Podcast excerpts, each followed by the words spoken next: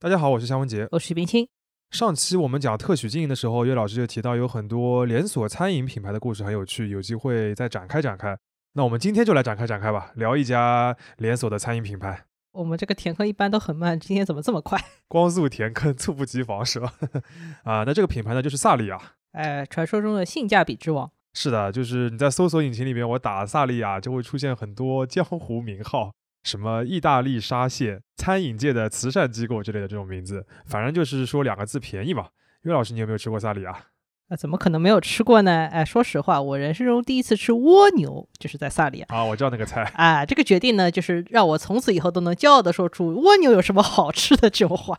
我感觉就是大家在学生时代如果去萨里亚的时候，都会去点这样一个菜。哎，对，很有意思一个东西。嗯，说到这个便宜的话，我现在就把萨莉亚中国官网的这个网站打开来，点到菜单这一栏，我们来点点看菜。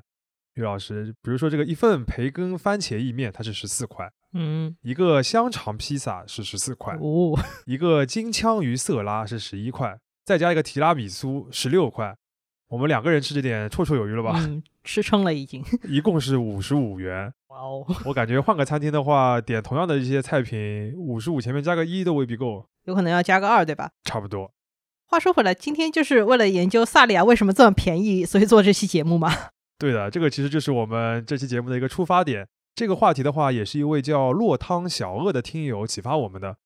其实你去网上搜一下的话，已经能够看到不少关于萨利亚为什么这么便宜的这样一个问题的解答了。不过我们还是想知道，为什么这么便宜，萨利亚还能赚钱，以及它为什么能够开上千家的连锁店，都维持这种便宜又赚钱的状态。仔细研究一下的话，会发觉还是其中蛮多有意思的故事的。为此呢，我们还查看了一下萨利亚的财报，研究了一下公司的历史和它所处的这个行业，还看了它的创始人写的一本小书，名字叫做《顾客爱吃才畅销》。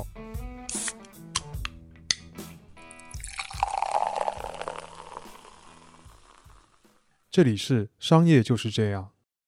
所以萨莉亚这个故事要从哪里开始讲呢？要说萨莉亚的便宜的话，还是要从它创始人的故事开始讲起。因为听完了之后，你就会觉得便宜真的是刻在他这个企业的基因里面的。萨莉亚的创始人，这也就是现在他的老板，叫郑元泰彦。郑是正直的郑，元就是新元结义的元，泰是泰山的泰，然后是李彦宏的彦。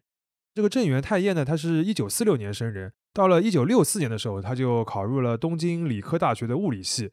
读书的时候就一直在餐厅里面打工，据说是餐厅里面表现不错，有一位主厨还赞扬他有开餐馆的能力。他就被启发了，或者说激励了吧，就真的去开了一个餐厅。不过第一个餐厅它的位置选的不太好，是在千叶县的市川市。关键它不在这个市的一个商业街的中心，而是在这个商业街的外面的一家蔬菜水果店的楼上。这个感觉一听不像是一个有餐厅的地方。是的，就那个时候他开的是一家洋食店，就是做西餐的嘛。然后因为这个位置不好，所以他就想要么把营业的时间拉长一点吧，他就开到凌晨四点。结果这个决策呢，没给他带来客人，却带来了一些祸患。因为半夜里面来的都不是那种好好吃饭的顾客，都是一些当时的流氓混混啊什么的。这个那个时候社会治安不太好啊。有一天混混打架，就把他们那个餐厅里面的煤油炉给打翻了，整个店都烧起来了。这个时候呢，离他创业才七个月，然后他店就烧没了。这个故事告诉我们，不是所有老板都能开深夜食堂的。对，你看深夜食堂那个演员，他那个扮相上面有一一一行刀疤的，都是要经历一些事情才能开深夜食堂的。所以呢，郑元泰彦作为一个当时还是个大学生，他经受这个挫折就不太想干了。但是他的母亲呢，强行的劝住了他再来一次，而且他的劝法是：那个遭了火灾的地方对你来说就是最适合的地方，请再去试一次吧。这个到底是什么逻辑啊？就是啊，但是反正我估计郑源应该是自己真的很喜欢开餐厅啊，他就再去试了一次，结果呢还是没有客人来，他就开始想，既然地段不好的话，那就要靠物美价廉来吸引人，所以他就开始降价。先是把这个菜品打五折，结果还是没人来，然后打了三折，把一份意面的价格打到了比拉面还低的二百日元，相当于现在的三美元左右。这个三折呢，好像是个开关，一下子就把客人吸引过来了，然后这个店就开始天天的排队爆满。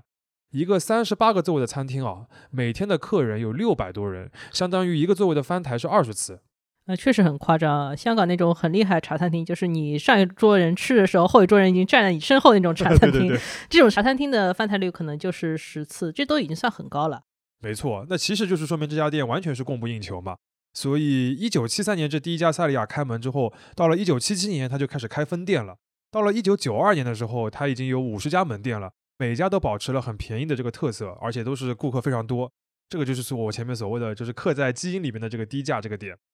不过要值得一提的就是，在第二次开店的时候，正源太彦还做了一个改变，就是把餐厅的定位给改了。他从原来各种西餐都做，而转向了专注于意大利菜式。因为他当时发现，好像在年轻人当中，意大利菜开始流行起来了，而且呢，这个价格从比较高的那种意餐开始转向大众了。所以呢，他就希望来打这个点。其实这也是萨利亚初期成功的一个时代背景啊，就是从一九七零年代开始，日本就兴起了这种所谓叫家庭餐厅的这种餐饮的形式，英文名字叫 Family Restaurant，日文简称就叫法米莱斯。它专门就是用来满足这种一家三口日常外出就餐的这种需求。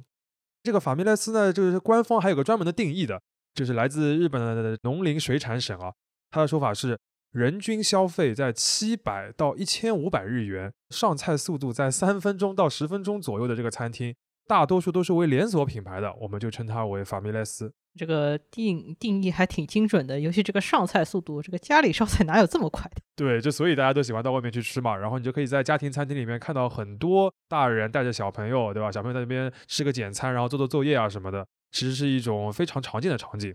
不过相比其他餐厅，萨利亚价格还会更低。你像我们前面讲的，它一份意面才两百日元嘛，比它那个人均消费七百日元那个还要低很多很多。所以我当时就看到有些报道，就是说消费者都怀疑你这么便宜会不会亏钱啊？但我看到正源太彦他的回忆录里面是这么写的：我开手店的时候利润就多得不得了，马上就能够开新店了。太凡尔赛了。所以它这个利润到底从哪儿来的呢？我们看这个手店的话，首先一点就是你别看萨利亚它这么便宜啊。还是有一定的稳定的毛利率的，这个毛利率呢还是有百分之六十以上，也就是说它卖出了一百块的这个营业额，四十块是原料的价格，剩下六十块就是它的毛利。那这个数字呢，相比较别的餐厅可能是低一些的。如果你去看日本比较流行的一些居酒屋啊，或者你在中国这边看一些餐厅的话，有很多餐厅有可能毛利率可以做到百分之七十，甚至是更高的。那萨利亚在这个当中呢，确实是减少了一些利润的空间的，但是它别的支出特别的少。这个才是它保持廉价的一个根本。那别的支出都有啥呢？呃，一个餐厅的话，其实除了原材料以外，最主要的投入就是装修、房租、人工，还有水电杂费。别忘了，萨利亚它第一家门店是开在一个特别偏僻的一个位置，根本不适合开饭店的地方。对，而且还烧过一次火，对吧？所以那个房租非常非常的低，而且它的装修也非常简单，所以这两个大头就比较低。另外呢，就是它的人工也非常的省。就这个老板郑源探彦，每天拼了命的干活，不拿工资，而且吃饭就在店里面吃一些剩菜剩饭，凑合凑合。这些因素加在一起呢，就使得他手店能够在一个低价的情况下还维持利润。嗯，但是手店和连锁店开出来，后面那些店肯定就不是一回事了。就是后面这些店，这类成本还能省下来？所有员工都吃剩菜剩饭吗？这个好问题啊！你要知道，虽然我们开头 Q 了特许经营那期节目吧，但是萨利亚它不是特许经营，它所有的门店都是直营。包括他在中国海外开的一些门店，所以不存在让特许经营商去付房租之类这种轻资产的模式。那么他要挣钱的话，如果开连锁要挣钱的话，他就要保证每一家门店都能像手店一样价廉物美，还能够挣钱，这个才是最难的地方。要么讲到这些店的话，肖老师还是按照前面你讲的几项餐饮店常见支出再拆开来讲一讲吧。好的呀，那要么我们首先先来讲一下原材料。既然毛利率要维持在百分之六十甚至更高的话，那么要保证这个菜品卖出去价格要低价，那你首先要做到就是原材料要尽量便宜，对吧？这个主要靠的呢就是大规模的采购，但是大规模的采购其实也不是那么简单的，要讲究方式方法。那正源太彦呢就介绍过萨利亚的一个方法，其实很简单哦，就是你拿出一张 A4 纸，中间呢画一条竖线，然后左边一半先把你这个餐厅里边最主要的菜品列出来，右边一列呢再把这些菜的原材料再列出来。然后你把右边那一列合并同类项之后，你就能发现那些最主要的同类项，它们呢就是你这家餐厅里边最需要关注的原材料。像萨莉亚，它这个意式餐厅，它一共有一百四十多个菜品，它现在还有一百四十多个 SKU 啊。但是主要的食材其实就那么几样，一只手都能数得过来：面粉、稻米、牛肉、乳制品、蔬菜。这已经五样了，啊，再加一个橄榄油，这个算是意意菜里面比较多的，就这么大家知道了，肖老师是六折啊。Sorry Sorry，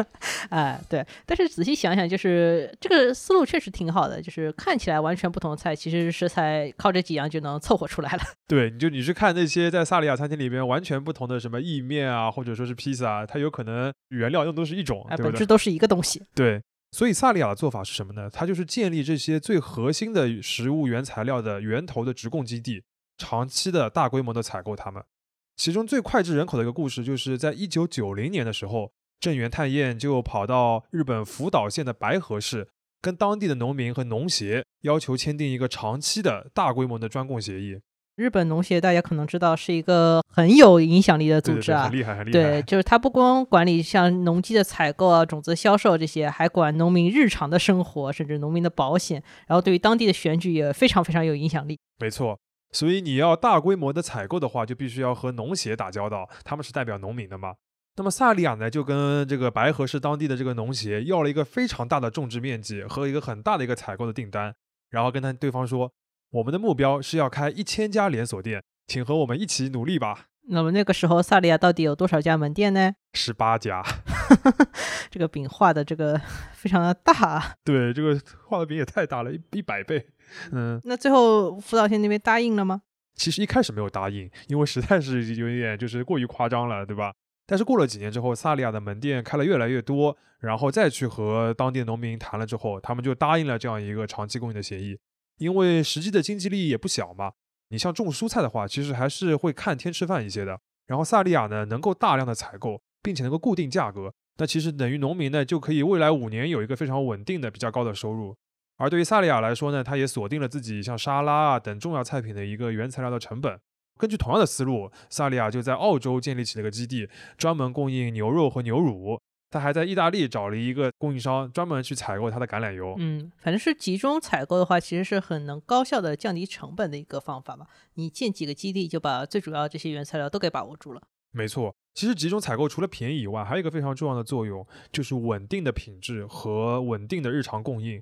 这个对于大规模的连锁是非常重要的。对于萨利亚来说呢，这也是它后续食品加工链条的一个基础。那这个就要涉及到萨利亚经营模式的第二个关键词，就是中央厨房了。讲到中央厨房的话，其实是这几年国内餐饮创业的一个热点，它基本上就是连锁餐厅背后的一个标配了。简单来说，就是品牌先建一个很大很大的厨房，然后把它门店里面要用的菜都烧到差不多，然后直接送到门店里面，门店只需要简单的操作，比如说热一下，就可以把这个菜送出去。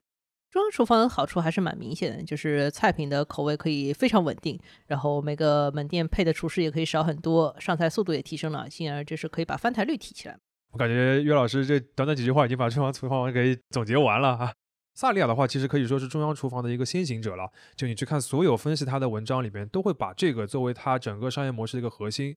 不过，其实萨利亚的中央厨房这个真的要发挥作用的话，还是有蛮多细节可以注意一下的。嗯，那你再展开讲讲。嗯，我们举两个点吧。第一个就是目前萨利亚采用的其实已经不是原始的这个中央厨房了，而是食品加工厂这个模式，英文叫 commissary。这个其实最早是一种军事设施啊，直译的话其实应该是后勤食品补给站这种感觉。就是你外出打仗的时候，你需要有个快速的，然后稳定生产那种便于战时使用的餐食的基地。反正是个工厂，对，所以他会用流水线的方式来大规模生产加工这种可及时的餐食。那其实升到工厂的话，就是比原来的中央厨房可以提升的空间，就是原来中央厨房可能还是用人工的部分会多一点，对。但是加工厂的话，它基本上就是机械化的程度非常高了。没错。那从中央厨房到这个食品加工厂的话，其实就和萨利亚的这个连锁规模的不断扩大很有关系了。从第一家店到第一百家店的话，萨利亚是用了二十一年。但从一百家店到一千家店，只用了十七年。这个当中，食品加工厂的这个效率就是一个很大的一个贡献了。不过，食品加工厂虽然解决了这个量的问题啊，但同时还要保证质，不然你这么快的生产出来，但是就算很便宜，东西不好吃就没人买了。所以，一方面萨利亚要做很多研发的工作，尽量要保证它这个加工厂里边每道菜的这个制作流程要足够的细分，要足够的定量。另外一方面呢，它还有一件很重要的事情，就是要尽量的缩短整个供应链的长度。哎，它不都已经源头直采了吗？这个供应链长度还能怎么缩短？这个长度是非常物理意义上的啊，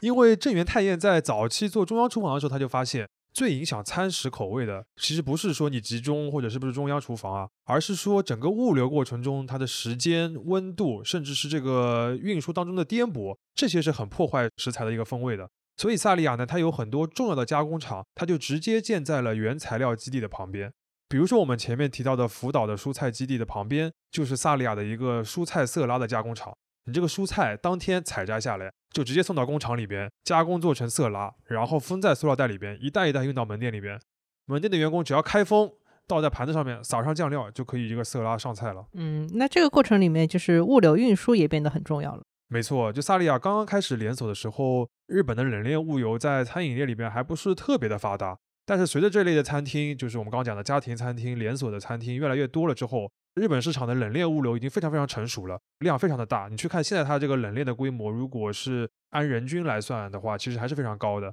那萨利亚呢，也已经找到了非常成熟的供应商，它可以做到全流程保证四度的一个保鲜。这么做的目的呢，就是保证整个菜品的出品能够稳定。每一天每一家店吃到的萨利亚的意面都是一个味道。嗯，稍微总结一下，刚才肖老师基本上把萨利亚的供应链体系介绍清楚了，就是从源头开始做大规模的集中采购，然后再到田间地头就有的食品加工厂，然后再到一个完善的一个冷链设施，然后再到最后一个很大的食品加工厂，这个其实是支撑萨利亚能够开这么多门店的一个基础。没错。刚才我们好像已经把中央厨房这个模式的一些细节都讲了啊。但是还有一个重要的点没有讲，就是它这套供应链体系的背后的一个出发点，其实就是四个字：节省人工。而节省人工呢，也是萨利亚在前端门店经营上面的一个核心逻辑。呃，这个还蛮稀奇。一般来说，门店都是想着我怎么样多赚钱，怎么样开源，对吧？但是这个公司在考虑怎么节流，还蛮有意思的。对，这个也是萨利亚整个管理体系里边有点反直觉的一个部分啊，就是他萨利亚的每家的店的这个店长啊。是不背营业额指标的，因为正源太业他认为营业额是由自家的产品，然后门店所在的商圈以及门店的规模这些前期的硬性因因素来决定的，而日常的运营要考虑的是如何在保证服务的同时尽量的节约人工。所以萨利亚给店长他设的一个核心的 KPI 就是门店的工时生产效率。什么叫工时生产效率啊？比如说啊，就是萨利亚一天的这个店的营业额是一万元。然后它的毛利率，我们前面讲的，按照百分之六十来算，也就是说去掉原材料，萨利亚一天的这个毛利润是六千块钱。然后当天呢，整个这个店里面的员工，全职的加上兼职的，所有员工的工时，他把它加在一起是三十个小时。那么每个员工的工时生产效率就是二百元。根据正源太彦所说呢，在日本工时生产效率这个数字要做到大约人民币一百二十到一百五十元，这个餐厅才差不多可以谈盈利了。而萨利亚对内部的一个目标是，这个数字要做到人民币三百元，等于萨利亚在工时效率这个指标上面要做到一般餐厅的两倍甚至更高了。没错，那这个其实才是他赚钱的一个核心啊，就是让尽量少的人就能完成店里面所有的这些事情，而且在菜品低价的前提下，能够创造出足够的收入。那这个怎么做到呢？这个就是一些比较细节的能耗了，我们可以举一些他在书里面讲到的例子。前面我们提到的减少厨师，其实很自然，也是一个很重要的部分。减少厨师这个当中呢，还有一个点，就是要让门店的前台和后厨，它这个工种啊，尽量的模糊化，不用特别的规定好岗位。这个怎么理解呢？就是如果你门店的后厨啊，只需要执行一些最简单的操作，就是我们刚才讲讲的什么，把这个酱料往上一撒，酱料往上一撒的话。那么其实你负责点菜的服务员也可以学会去怎么后台去那个做菜，所谓有手就能做 啊，对。那么反过来也是一样的，如果你后厨的厨师能够掌握前面点菜的一些技巧的话，你其实也可以在需要的时候到前台来帮助那个前面的服务员来点菜或者来端一些食物啊等等的。嗯，所谓就是复合型人才嘛，你什么都会做，就能把整个效率提升起来，你也不用配这么多专门的人。没错。其实这个点，我原本在看资料的时候没有太 get 到，就是我没有太理解这个东西真的能带来很大的帮助吗？但是我最近自己有一次用餐的时候呢，就有了一点实感。就我最近就去一家居酒屋啊，然后想点他们的一个招牌的关东煮，结果服务员就说没有了，而且不是因为原料的问题，是因为关东煮它必须要配一个专门的师傅来做，而这个师傅呢也不能去烧别的菜，就在那个关东煮的那个锅前面等着，这个人力成本就非常的高，而且呢还有一定的技术门槛。所以在这个上海的风控之后呢，门店就不太好招这样的员工了。大家就知道了为什么全家的关东煮就是普通服务员也可以做。呃，对。专门配一个人做关东煮，我觉得就是这事情肯定不可能发生在萨利亚。岔开来问一句啊，就是这种傻瓜模式底下，这个招进来的员工拿的不会是最低工资吧？倒不会啊，就是正源太彦他自己在书里面会说，萨利亚提供的薪水是维持在同行业较高的水准的，因为不能让员工都和他自己刚创业那个时候一样，什么吃剩菜剩饭啊什么的。当然，这个是创始人自己的一个就是自我夸奖的说法。我们来看看数字啊，就是我只搜到日本那边的一个信息。萨利亚的这个打工的兼职的时薪大概是在九百到一千一百日元之间，比便利店呢稍微高一些，跟一些居酒屋呢相比差不多，等于是不太低的一个水平了。那么在这个不低的薪水基础之上呢，他就要想办法提高员工的工作效率，才有可能把这个所谓的工时生产效率能够提上去。这个呢，我们再举一些具体的例子，比如说萨利亚他会定制一些专门的厨房用具啊，比如他有一种专门的烤箱，它分上下两层。上下两层可以设定不同的时长和温度，这样呢，这个员工就可以同时的加热披萨和意面，就效率就更高了。又比如，它有一个专门的摇披萨酱的容器，它这个一勺啊，就是一个披萨的量，你就往这个披萨上面一抹就可以了。这员工都不需要培训的。嗯，这个就跟麦当劳差不多了，反正就是让一切操作傻瓜化。没错，就麦当劳很重要。再举一个例子啊，比如说很多人会注意到萨利亚的服务员上菜是不用托盘的，都是靠手拿。听上去是有点危险，但是这个方法呢，它节省了把菜放上托盘，然后再把它从托盘上拿下来这一两秒钟，而且这个托盘的空间也是有限的嘛，这些时间和空间他都把它节省下来了。但是你要说的话，训练有素的服务人员两只手能够拿下托盘，其实也是有限的呀。呃，总之啊，就是萨利亚它这个低价，就是因为它在保证了基本的服务品质和薪水的情况之下，在各种细节上面像挤海绵里面的水一样来挤时间，然后提升这个人人效。但是我有个问题啊，就是人不是机器呀，你这个操作就像一套精密仪器一样，环环相扣，每一项都要做到很快、很敏捷、很准确，这个事情真的能推广下来吗？好问题啊，这毕竟它是一个一千多家门店的一个连锁啊，怎么说呢？知易行难吧。就萨利亚这套节约大法，现在我们说一说好像也就那么回事儿，对吧？但是关键还是如何执行。这个方面呢，正源太彦自己他也承认，就是很多事情就是像约老师刚才说的，是偷师麦当劳的。最主要的一点呢，就是他们有一个清晰明确的员工手册，就麦当劳也有那个东西。你要把每一个工作步骤，就像我们我们前面讲的那些工作步骤，都用最最简单明了的话来写出来。比如说餐桌的清洁规范，你就不能写什么桌子要擦到什么样的程度才算干净，而就明确的就写到用抹布在桌子上从左到右来回擦四遍，这样才是 OK 的。那正源太岳还说过一句话，他说。人类还没有聪明到能够同时兼顾几个目标，所以他的意思就是，萨利亚在任何工作要求上面都只设定一个 KPI。比如说，你有时候要发个用户调查问卷来回收一下用户的这个反馈，那我也不考核别的东西，我只考核你发了多少份问卷。嗯，这个听起来就是非常麦当劳的一套做法。讲到这里，我其实有个感觉，就是正源太彦像在开一个工厂一样，做一个连锁餐饮品牌，从集中的供应链到前端的这些精细化管理，都是有类似的感觉的。像丰田汽车的管理方法里面就特别讲究两个词，叫持续改善和消除浪费。然后萨利亚给我是感觉是一样的，非常同意啊，就是我自己读下来也是感觉它跟丰田的那种风格有点像。这个持续改善其实不单单是门店层面的，还有整个公司层面的。前面那个正源太彦不是说店长不考核营业额吗？营业额是由产品商圈和门店决定的。那么萨利亚就设置了一个区域经理的职位，来确保他的这个选址和产品能够提供足够的一个营业额。选址确实是萨利亚比较有特色一个点，就是他老是选在市中心不太黄金的地段，比如说什么乙级写字楼底下的地下室里面开一个店啊。对对对对。就是那种你说它这个地段吧，也是蛮热的一个商圈，但是那个地方吧，显然是这个商圈里面最冷的一个地方。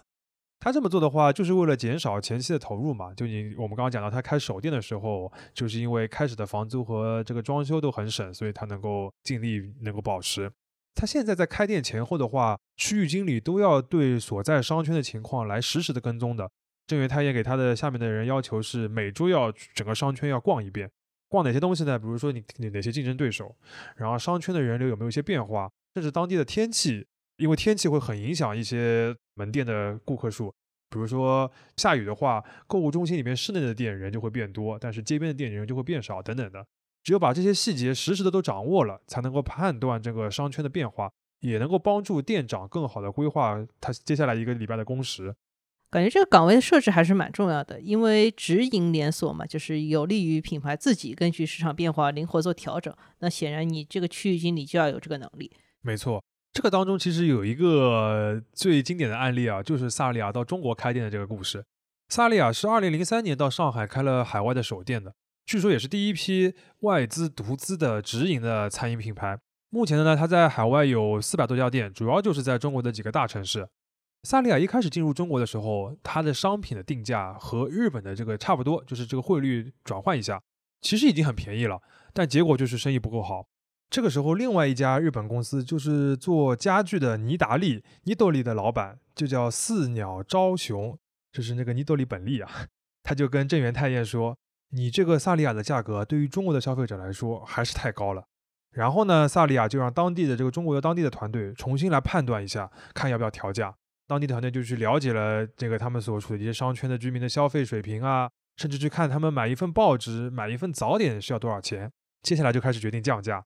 先是降了五折，结果没有用，降到三折，把一份意面的价格打到了九元，然后萨利亚的生意才开始好起来了。这个先五折再三折，就感觉像这个公司的规定动作。就是啊，呃，不过我确实印象很深刻，这个九块钱意面是非常能够引流的一个产品。对，它其实是打到了你一个心理价格锚点的一个下面了。嗯，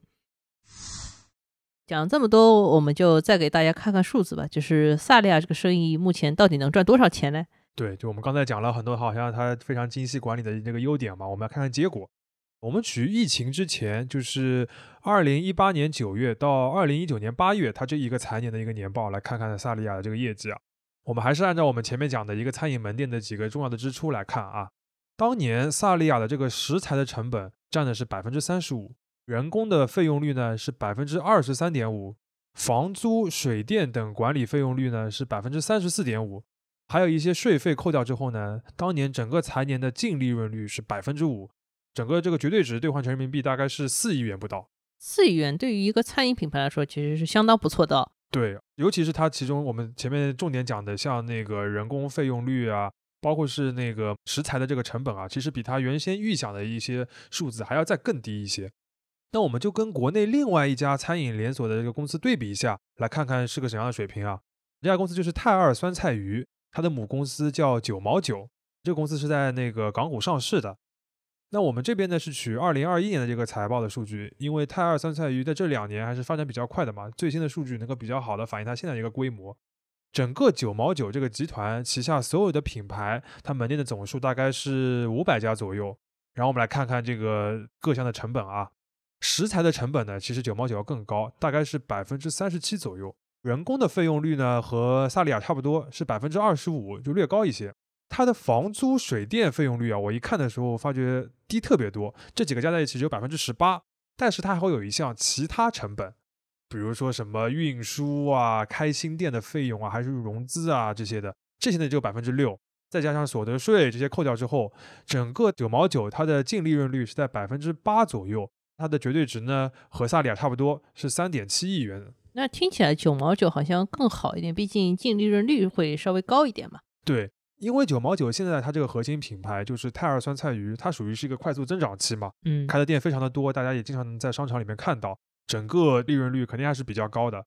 但是如果你看趋势的话，整个二零二一年这一年，泰二的客单价实际上没有提升的，翻台率还是从它前面非常高的什么四点九，然后一步步降到三点几了。其实你未来的发展是如何是不太好说的。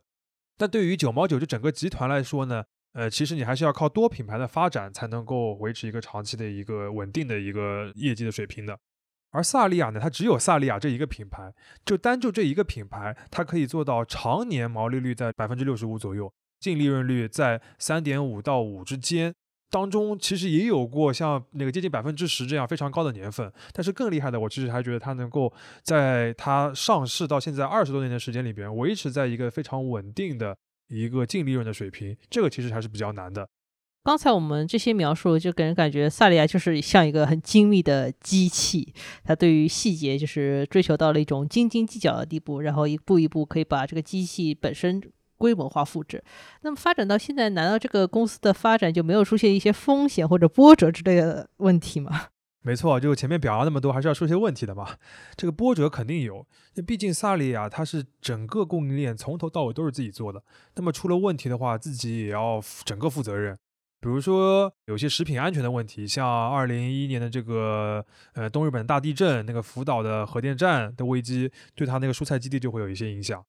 然后又比如说，他二零零八年还自己检测过一些有三聚氰胺的一些原材料，他也是主动的要去公布，然后去解决这个食品安全的一些公共的危机，这个都是比较大的。除了这些以外呢，有一个例子倒是可以稍微展开说一下，它跟餐饮关系不大，但是是一个跨国公司容易遇到的一个投资问题。萨利亚它从一九九九年上市以来，几乎是没有亏损的年份了，除了二零二零年是亏损的，还有一年就是二零零八年。他当年啊，其实营收是创了新高的，但是呢，这个利润上面却记得了一个大幅的亏损。原因就是他和法国巴黎银行签订了一个金融衍生品的一个合同，这个合同呢发生了一个巨额的亏损。这个呢具体解释起来其实够说一集了，我们简单的说一下，就是这个萨利亚，他常年不是要从澳大利亚那边的那个子公司来进口肉和奶类的产品吗？那他为了避免澳元的一个汇率的波动啊，他就通过一个叫货币互换的一个金融衍生品来做了一个交易。简单来说，它就是能够锁定一个澳元和日元的汇率，然后我就去按照这个汇率去进口那边的产品，然后我这边来卖的话，这个菜单上面都是日元嘛，这样的话我其实就是一可以做一个怎么说呢，套利保值吧，嗯，是这样一个那个一个一个作用。没想到金融危机来了，导致日元是大幅的升值，再加上一个衍生品它自己甚至有一些杠杆啊。结果就是他原本想的这个套利是能够保值，甚至能够赚点钱的，变成了一个大幅的一个亏损。最后产生的这个亏损总额是在一百五十多亿日元，相当于一点五亿美元的一个巨亏。正源太彦他本人啊，也是因为这件事情，在二零零九年他就辞去了社长的职位，改任会长了，相当于是 CEO 的这个职位不当了，然后就退到董事长了。嗯，前面我们不是说二零一九年萨利亚一整年的利润率才就是不是很高，折折合成。日元也就是相当于一百多亿日元嘛，对，那就相当于他二零零八年这一波亏的，就是把一整年的利润全亏完了，吭哧吭哧一年的卖这个意面，然后这一个衍生品全都亏光了。哎，这也说明就是一个连锁的直营品牌，一旦要跨国经营的话，还会增加很多很多的不确定性。当年萨利亚在这个方面显然是不够成熟的。没错，郑源他因他自己他就说啊，企业在不同时期需要不同的领导者来带领。当我意识到公司在下一个阶段需要新的领导者的时候，我就离开了。今天的话，我们大概把整个萨利亚它为什么这么便宜，以及它便宜背后的一个商业模式的一些细节都讲得蛮清楚了。其实回过头来看啊，萨利亚它确实是选择了一个怎么说风险比较大的经营模式吧，因为它只做一个品牌，这个品牌只做一个菜系，而且它是直营的。上期节目我们也讲到。有的特许经营商，他为了分散风险，还会去接不同类型的餐饮品牌的一些单。品牌方其实也是一样的，我要去做一些多品牌来抵消风险嘛。我们了解的很多国内外的一些餐饮品牌背后都是一家公司。比如说萨利亚在日本有一个同行，也是一个很有名的竞争对手吧。另一个平价的餐饮连锁叫十七家，在中国也有店的啊。它的母公司就叫全盛集团，泉水的泉，盛大的盛。这个全盛集团它就是走收购的路线，它旗下有七个品牌，而且覆盖不同的菜式的类型。我觉得现在中国的消费者，包括说食品行业、餐饮行业的创业者，肯定很能理解这个思路，因为餐饮的这个口味风潮是一阵一阵的嘛。呃，一种菜火个几年可能就过气了，然后你这个时候转做别的类型的餐厅，其实也更合理嘛。没错，就有可能这段时间是你是一个做云南菜的，然后过段时间你就去做火锅啊等等，都是有可能的。而萨利亚等于是把许多许多的鸡蛋都放在一个篮子里边，对吧？嗯。然后你这种情况下，他要想长青的话，就会要求他在各个方面都能要做到最最好，才有可能增加一个抵御风险的能力。就像二零零八年还有这两年的疫情，它虽然亏损了，但是因为它有更多年份的稳定的盈利的一个积累，它还是有一个本钱来承受这些突发状况的。呃，这两年其实餐饮业不管是中国还是全球其他地方，都受够了这种突发的打击。有时候像这种不可抗力真的是很难抵御的。不是说人人都能照搬萨利亚这套方法，但是像萨利亚这样把某种模式推到极致的能力，却是值得学习的。商业就是这样。